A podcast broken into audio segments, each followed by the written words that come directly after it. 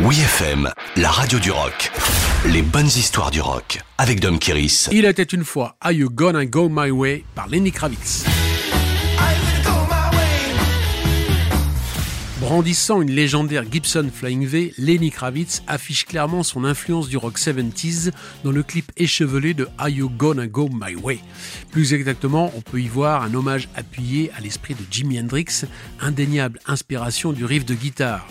Quelque part entre Foxy Lady et Purple Haze, le tiré de cordes pour attaquer la première note et les cordes à vide en résonance sont typiques du génie du Child. Même ces effets, indispensables pour colorer le motif de guitare, apparaissent dès l'intro, boostés par une pédale de fuzz jusqu'à l'impressionnante sonorité tournante de la pédale de flanger utilisée pour le pont psychédélique. Mais pour tout le reste, la composition et l'agencement de toutes les parties enchaînées à merveille sont de Lenny Kravitz un véritable classique rock des 90s composé avec Craig Ross, un as de la guitare vintage devenu son bras droit depuis la tournée Mama Said.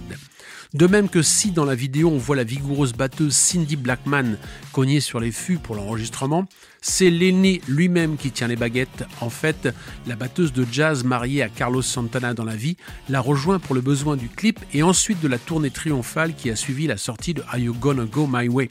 Dans la foulée, l'album du même nom s'est classé numéro 1 des albums rock aux États-Unis et meilleur vente toute catégorie en Grande-Bretagne. En 1993, la concurrence avec les grosses guitares du mouvement grunge était sévère, mais Lenny a fait son chemin entre rock vintage et pop moderne.